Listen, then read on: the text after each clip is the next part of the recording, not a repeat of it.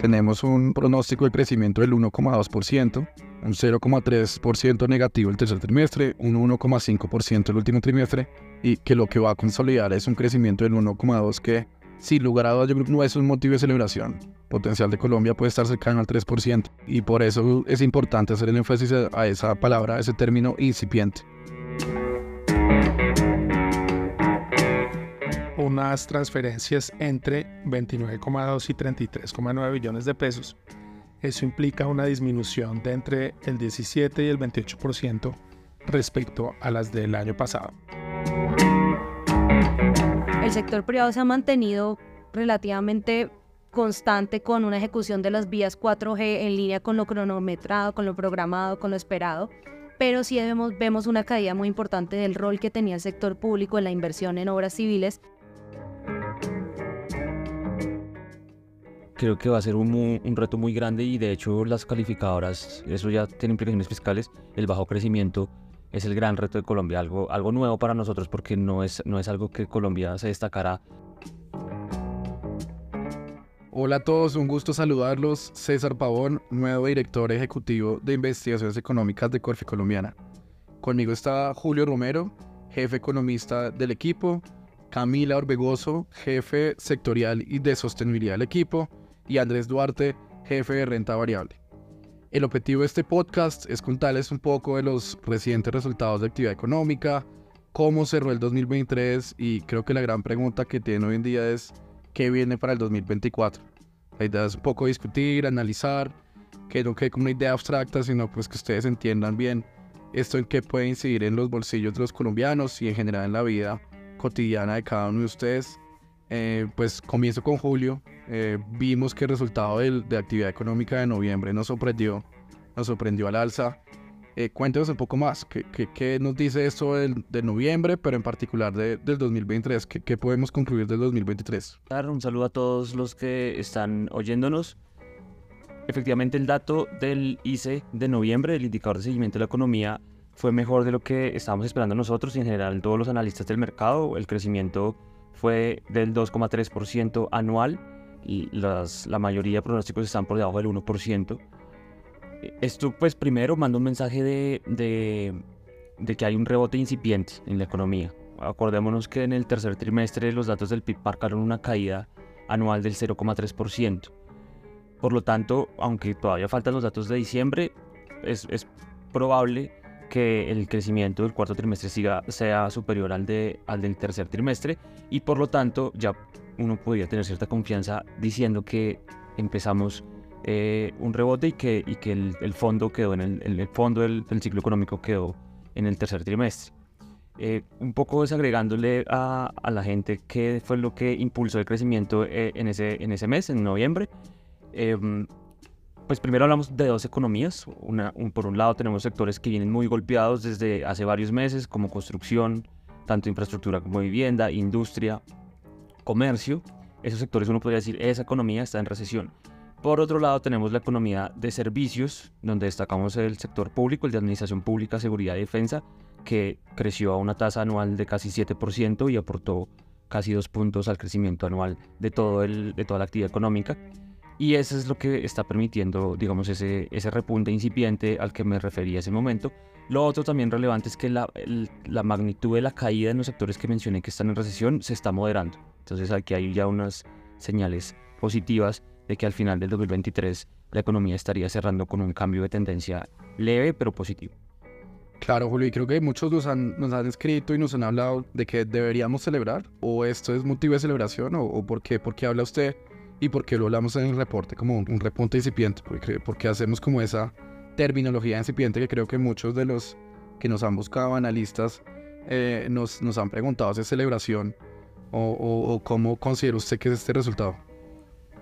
Pues el, adjetivo de incipiente quiere el hecho de una economía que cambia de tendencia, de una tendencia de desaceleración a una de leve repunte, pero no estamos lejos de, tener crecimientos como los que quisiéramos.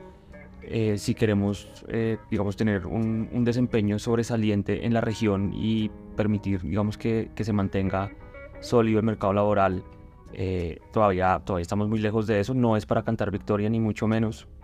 los retos de crecimiento para el país siguen siendo muy importantes y aquí sobre todo yo destacaría que los sectores relacionados con la inversión privada siguen dando unas señales de, de atención muy, muy, muy importante que nosotros en el informe estamos resaltando se necesitan medidas urgentes para reactivar eh, la inversión.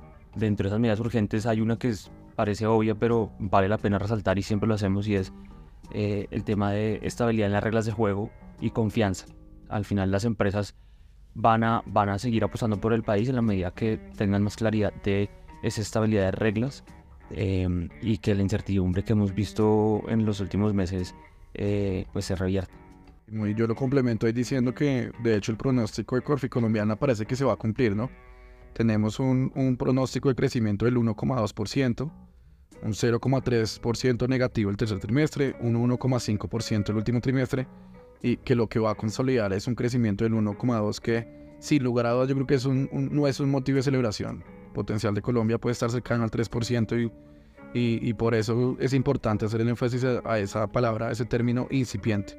Hay mucho por trabajar y, y, por eso también me gustaría como pasar de una vez también al, a la perspectiva de 2024. Si quiere usted Julio, cuéntenos como cuáles son las grandes líneas y la proyección que tenemos al 2024 y si tú puedes, por favor, Camila, ayudarnos a complementarlo en, a nivel sectorial, eso, eso cómo se ve distribuido esa proyección del 2024. Bueno, en el 2024 vemos un proceso de ajuste que va a continuar. Eh, la economía va a continuar primero con un crecimiento bajo. Lo positivo tiene que ver con la inflación que va a seguir descendiendo y las tasas de interés que empezaron a bajar por parte del Banco de la República en diciembre, pero vemos que este año tengan una disminución importante. Eso en líneas generales, pero cuando uno quiere decirle a la gente qué tiene que tener en cuenta, yo diría que en términos de crecimiento económico y de cómo eso puede terminar afectando al ciudadano a pie, son dos grandes cosas. la economía creció en los últimos años muy impulsada por el consumo en los hogares. Y ese consumo en los hogares estaba en buena parte impulsado por un mercado laboral que fue muy resistente y que de hecho fue una de las sorpresas positivas eh, en 2023 como a pesar de la desaceleración en el crecimiento económico, no vimos un deterioro significativo en el empleo. Las tasas de desempleo el año pasado estuvieron cerca de mínimos históricos. Sin embargo, ya desde agosto-septiembre del 2023 empezamos a tener evidencia de un cambio en la tendencia en la tasa de desempleo que va a continuar en 2024 y por lo tanto sí deberíamos ver que eh, el consumo de los hogares eh, pierde un poco de dinamismo por ese factor, menor empleo. Y un segundo factor clave es la inversión, de la cual ya me había, ya me había referido antes. Em, de pronto con Camila podemos profundizar un poco más, pero hay sectores intensivos en capital como infraestructura, eh, vivienda, energía, hidrocarburos, que vienen muy afectados por la incertidumbre regulatoria. Eh, y este mensaje es clave. La inversión es la semilla del crecimiento, es algo que hemos querido como dejar muy claro, eh, que esa caída, esas contracciones que hemos visto en la inversión privada en 2023 van a pasarle factura al crecimiento de Colombia no solamente en 2024, sino hacia adelante. Si Colombia antes de la pandemia venía creciendo en promedio a un 3%, más o menos, eh, es muy probable que en los próximos 5 o 10 años ese crecimiento promedio esté por debajo del 3%, con todo lo que esto significa en términos fiscales, de cuentas externas eh, y en general pues, eh, en, en, el tema macroeconómico. sé Camila, ¿tú qué opinas? ¿Cómo complementarías este análisis macro más a nivel sectorial? ¿Cuáles crees que van a ser los grandes jalonadores o por el contrario los que van a contraer el, el crecimiento este 2024 que iniciamos.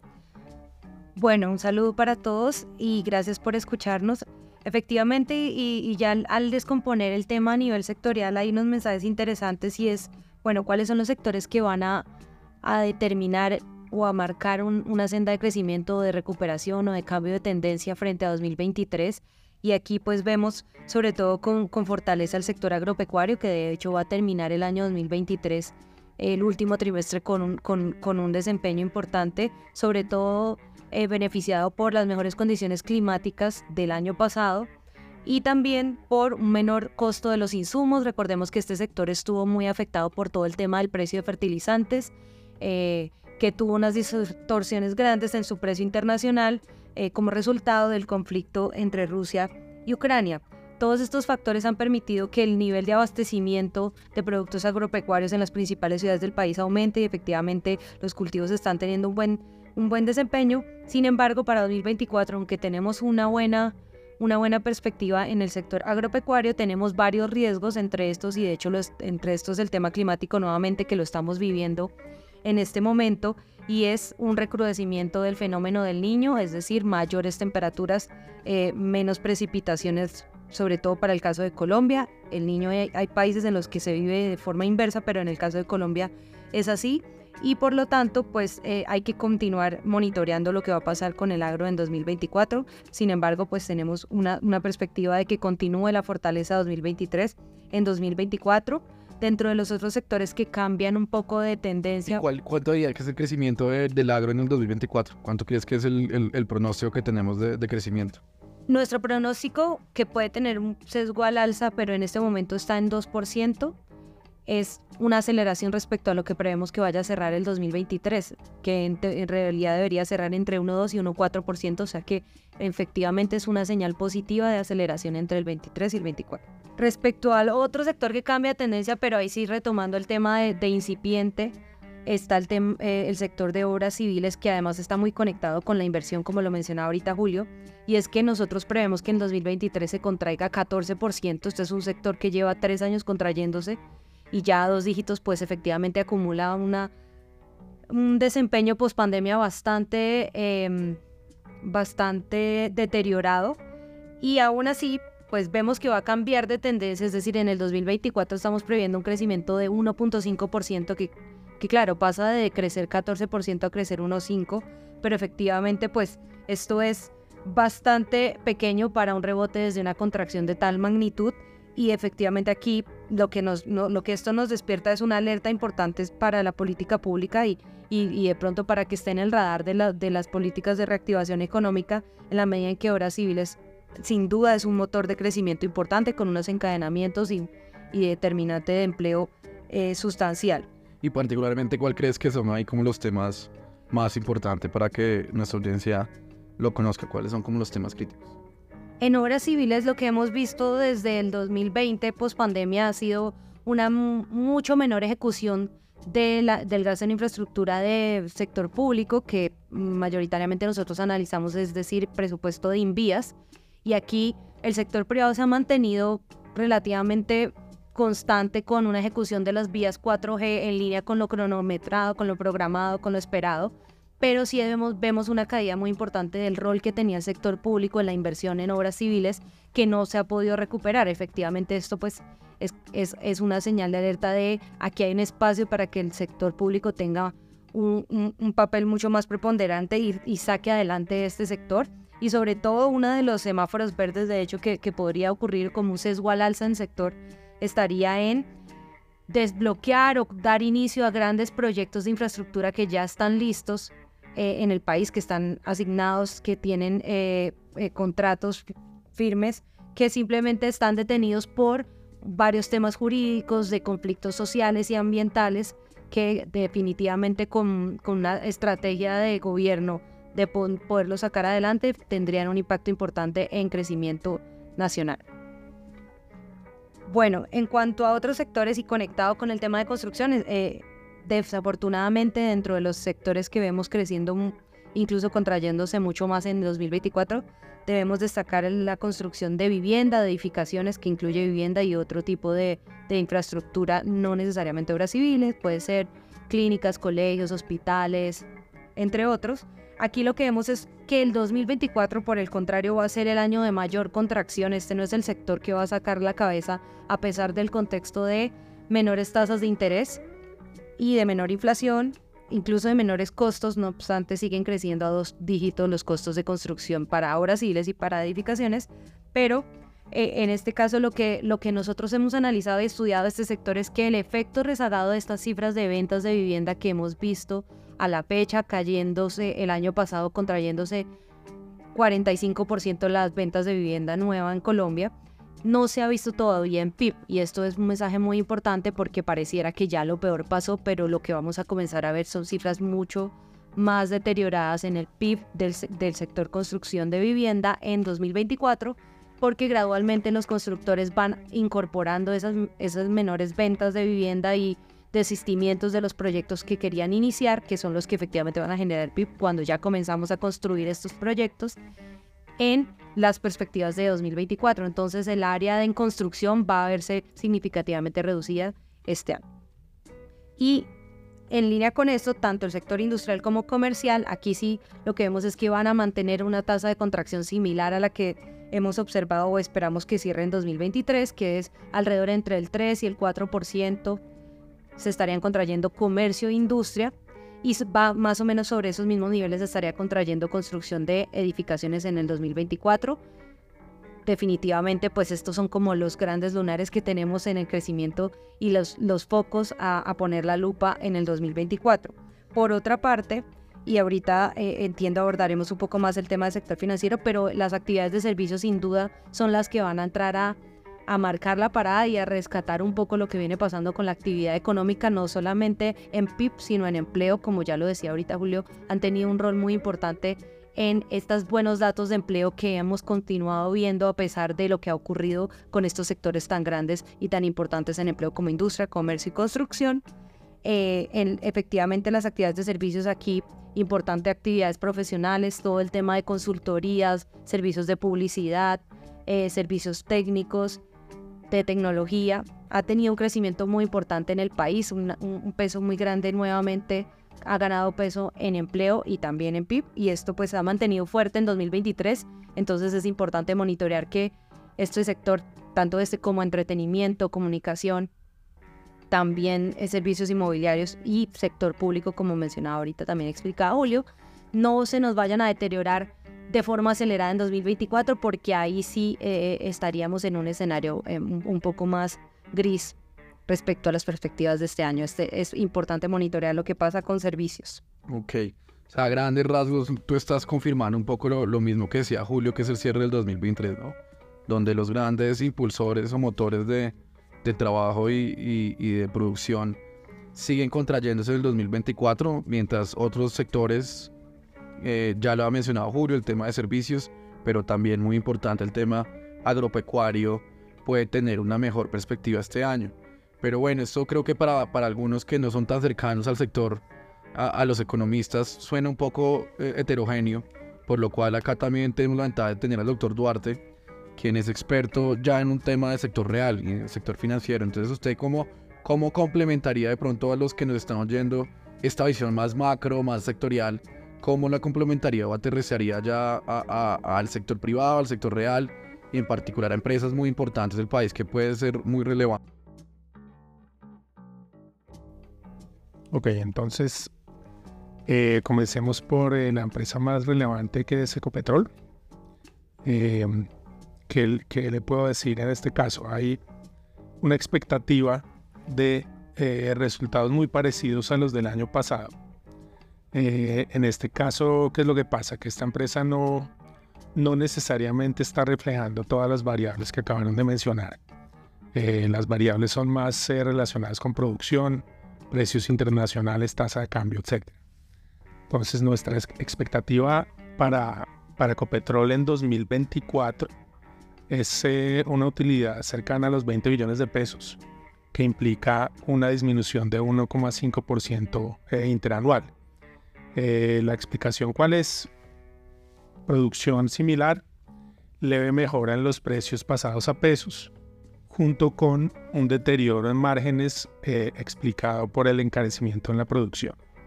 Esto es lo que pasa con Ecopetrol y, pues aprovecho que me, que me, que me hace la pregunta para, para, mencionar algunas cifras relevantes para el resto del país.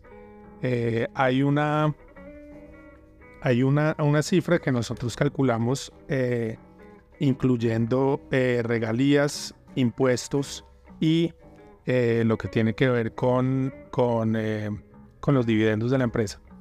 Eh, lo que estamos esperando para 2024 es unas transferencias entre 29,2 y 33,9 billones de pesos. Eso implica una disminución de entre el 17 y el 28% respecto a las del año pasado.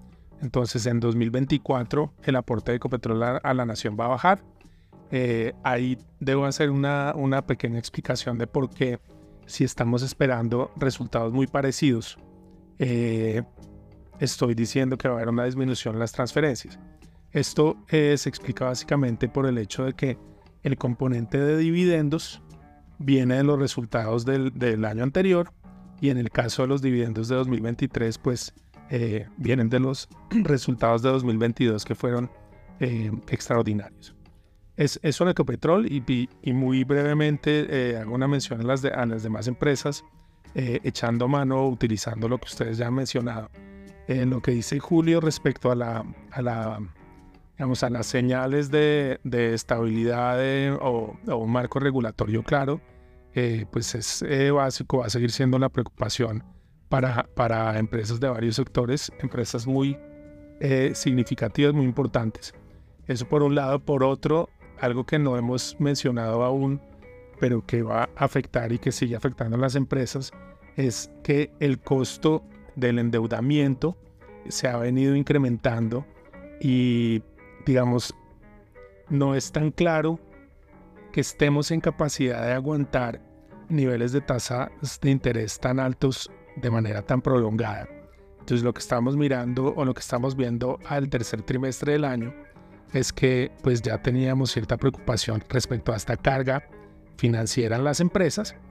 Para el próximo año pues afortunadamente la expectativa es una reducción en tasas de interés que debería ayudar en términos generales.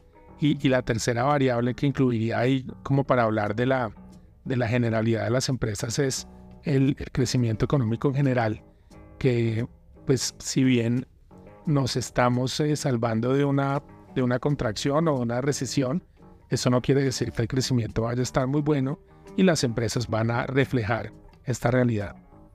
Eso en términos generales. Listo, no Andrés, pues muchas gracias. Yo, yo creo que acá meto la cucharada en parte porque, porque soy el novato del grupo y acabo de entrar al equipo y creo que tengo una, una diferente perspectiva, ¿no? Creo que, que un poco Julio, Camila y Andrés acaban de complementarse una perspectiva más bien de, desaceleración, de, de ajuste, que, que, de hecho creo que es coherente con el pronóstico que tenemos desde Corfi Colombiana de 1% de este año, que es inferior no solamente al dato del 2023, sino incluso pues eh, eh, a, datos de, de, momentos de ajustes eh, de años previos. No obstante, yo creo que un poco mi, mi perspectiva, y creo que en eso también coincidimos, es hay elementos que pueden eh, aumentar este pronóstico, ¿no? Yo sí creo que eh, lo ha mencionado en particular Julio y Camila, hay, hay, hay tareas pendientes en las cuales yo creo que podemos mejorar ese pronóstico hasta hasta iniciando el año y, y, desde mi perspectiva ya individual sí creo que hay un, un espacio de ajuste eh, para que este, este pronóstico pueda aumentar cercano al 1,8%, 2%, pero sin lugar a dudas hay que hacer la tarea, ¿no? Yo sí creo que hay una, hay una tarea muy estratégica y, e importante de ajuste.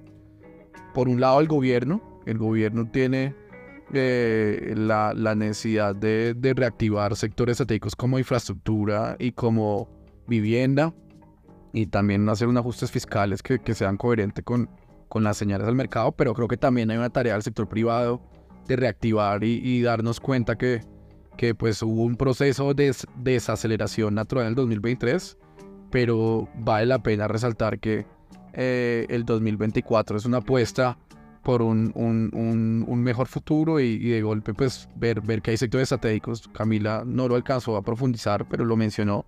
Los servicios sin lugar a dudas están volviendo una gran apuesta del país y, hay un espacio importante en infraestructura y en vivienda por mejorar. Entonces, pues sí quería como mencionar lo que, eh, si bien el panorama eh, dado anteriormente por, por, por los directores de Corfi Colombiana puede llegar a ser pesimista, sí creemos y estamos de acuerdo como equipo que hay un gran espacio para mejorarlo, pero hay que hacer la tarea. Y, yo creo que ese es como el mensaje que hicimos dar esta semana con, con, con el informe el informe semanal de un repunte incipiente.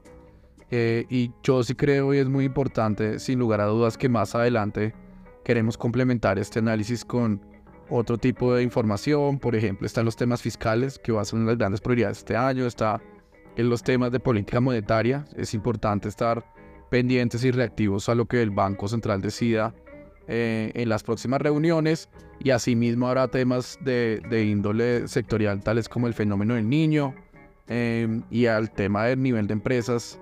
En cualquier caso, pues sí debemos revisar bien cómo está la estabilidad del sistema financiero y del sector real. Ya, ya oímos que no es muy alentador el panorama de, de Copetrol, que pues es uno de los principales jalonadores de, de crecimiento e ingresos también de la nación. Pero esto sí, por lo que nos da Andrés, el panorama va a estar replicado en muchas empresas eh, que, que, nuevamente y, y, acá metiendo la cucharada como, como iniciándome esta posición, sí creo que vale la pena señalar que hay mucho espacio de mejora. Hay que hacer la tarea, pero sí creo que el pronóstico de crecimiento y, y por eso la invitación de nuestro primer eh, reporte semanal, eh, yo como director ejecutivo, es dar la señal de que hay que hacer una tarea, hay unos retos pendientes, eh, está el sector público involucrado, pero también es muy importante que el sector privado eh, reciba estas señales y, y, y, impulse la economía eh, para que el crecimiento este año no sea un 1%, sino sea 1,8 o incluso mucho más, que es lo que nos está pidiendo las, de cierta manera lo que, lo que las calificadoras han resaltado de, de los resultados de, de, la, la, de la economía colombiana en el último año pues a toda nuestra audiencia, muchas gracias por, por escucharnos. Acá, acá Andrés tiene la mano levantada, entonces antes de despedirnos le doy la palabra. Sí, tal vez lo, lo complemento rápidamente con, con algo relacionado con el, con el sector financiero, eh, específicamente con los establecimientos de crédito. Y es que en ese sector también eh, está ocurriendo que hay un deterioro, hay un deterioro eh, o se presentó un deterioro este año tanto en crecimiento que en términos reales va a ser más o menos 6% negativo, mucho o algo peor a lo que nosotros eh, preveíamos en nuestro informe anual de 4% negativo, con, una calidad de la, con un indicador de calidad de la cartera alrededor del 6%, que también pues evidencia un deterioro que a octubre no había parado de empeorar. Eh, ahora bien, lo, digamos, menciono esto no para para ser aún más negativo respecto al próximo año, sino, sino para eh, todo lo contrario. Al próximo año estamos esperando que... ¿Próximo año es 2025? 2024. No, ok, entonces 2020, 2023 tenemos un decrecimiento de más o menos 6% en términos reales. Para 2024 estamos esperando eh, bien sea un decrecimiento de 1% en términos reales o de cero. Que pues eso en términos comparativos, pues, pues está, está bastante mejor. Primero. Segundo, la... la no, mentiras. deja de empeorar, que, que, eso, que eso está bien. Pero, pero lo que quería decir es, realmente es esto.